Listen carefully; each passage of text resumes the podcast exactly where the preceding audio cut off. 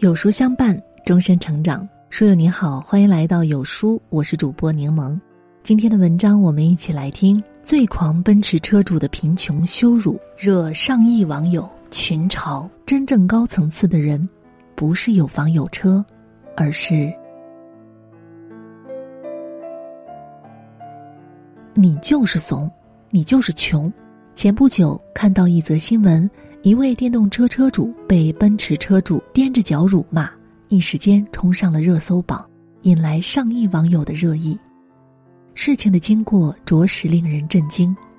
江苏扬州的一个十字路口，一辆电动车与奔驰车发生了剐蹭，本来就是一件很小的交通事故，下车拍照定责，交给交警处理就好。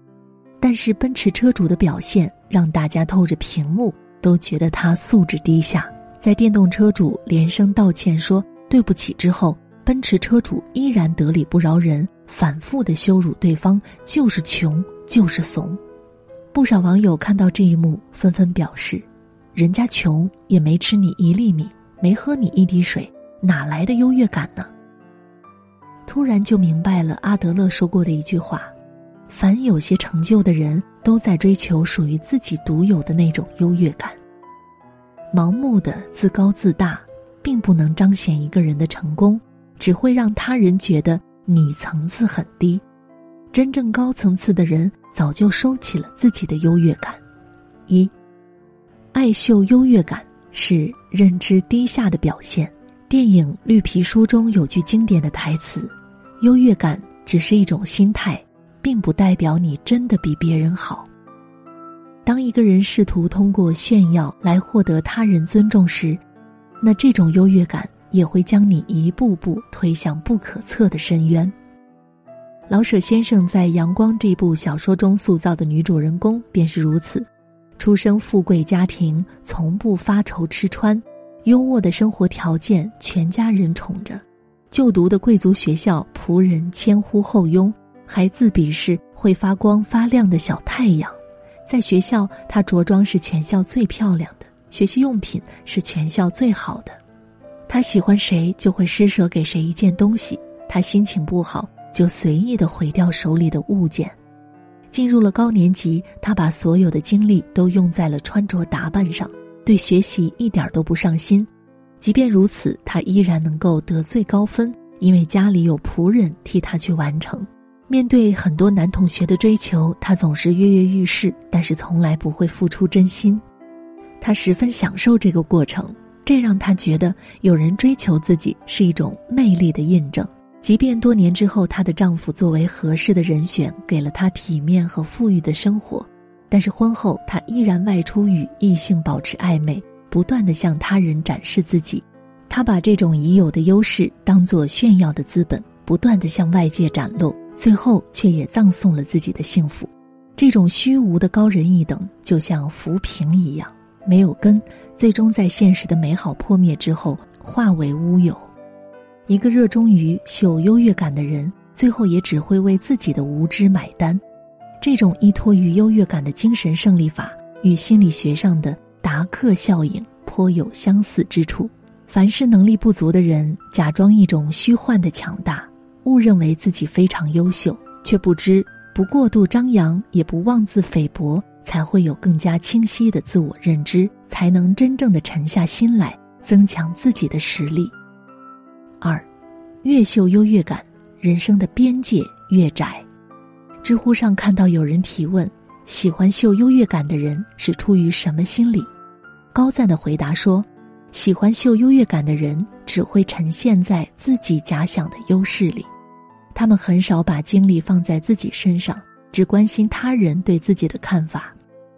一个人过度强调已有的优势而不放下，只会让自己变得像一个囚徒，困在现在的成绩里。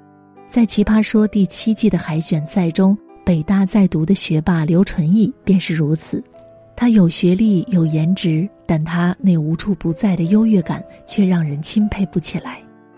在海选现场。他不顾其他选手的处境，毫不留情的不断的反驳他人。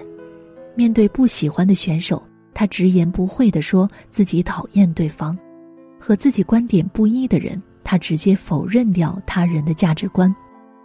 就像傅首尔如此评价，她是一个很优秀的女孩，就是有一些优越感。从海选到进一步面试，刘纯义向导师介绍自己的第一句话都是：“我是一位过气的市高考状元。”导师提醒他，站在这个台上的人只需要打动导师就行，多讲讲自己和别人不一样的地方。刘纯义却驳回导师的好意，说。不得不说，跟别人不一样是一个伪命题。从始至终，他都在挑剔别人的问题，而不是回答别人的问题。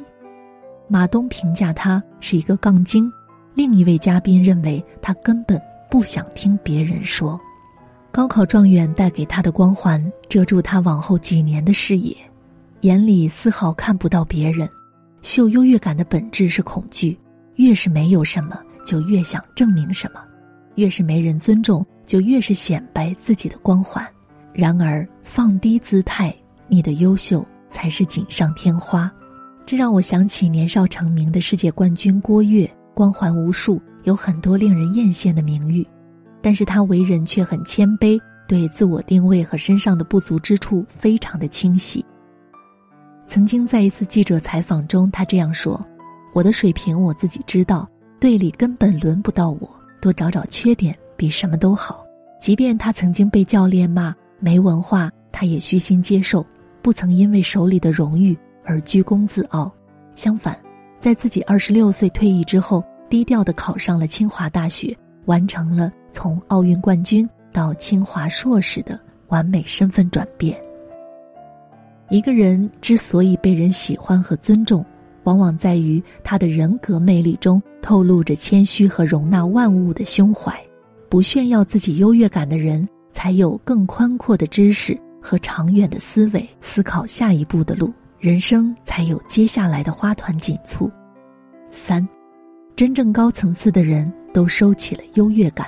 卡耐基曾说：“真正的智者是懂得收敛自己的光芒，避免刺伤别人和树敌。”高层次的人不需要制造优越感来彰显自己的价值，真正的优秀来自于内心的丰盈，让他人感到舒适。现代思想家胡适早年在北大任教的时候，约一位学生第二天上午七点谈问题，学生当时误听成了下午七点。次日下午，学生到胡适家没有看到人，便和看门的人吵了起来。争执中，胡适及时赶到。语气平和地向学生解释：“我早上等你不来，猜你是听错了，所以下午特地赶回来等你。”胡适身为师长，并没有因为自己的身份而在他人面前表现出一副高高在上的样子，因此他才得以被学生拥戴。诚如作家雨果说过这样一句话：“当一个人是一个真正的人时。”他就应当与大言不惭和娇柔造作之间保持等距离，既不夸夸其谈，也不扭捏取宠。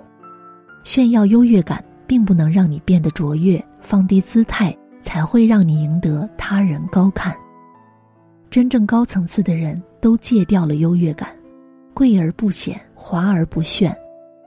他们不会抬高自己，贬低他人来彰显身份。而是放眼他人的长处，体谅他人的难处。越是低调，越能赢得他人尊重；越是优秀，也越懂得不随意秀优越感，是一个人最基本的素养。哲学家芝诺曾经做过一个形象的比喻：他画了一个圆圈，圈内部分代表已知的事物，圈外的空白则代表未知的事物。圆圈越大，虽然表示获得的新知识越多，但同时圆周越长，圆圈与外界的接触面也越多，未知也会随之增加。虚假的优越感并不能让你对这个世界的感知有所增加，相反，还会牵制一个人的成长。主持人孟非说：“所有的优越感都不是来自容貌、身材、知识、家族、财富、地位、成就和权利。”它只来自于缺见识和缺悲悯。一个人越炫耀，越被人看作无知。以优越感自居的人，终会在傲慢中丢失自我，被周围人鄙夷。高层次的人懂得敛锋藏拙，水低为海，人低为王。点亮再看，愿你始终是一个内心丰盈、处事低调的人。往后不炫耀，余生皆欢喜。与朋友们共勉。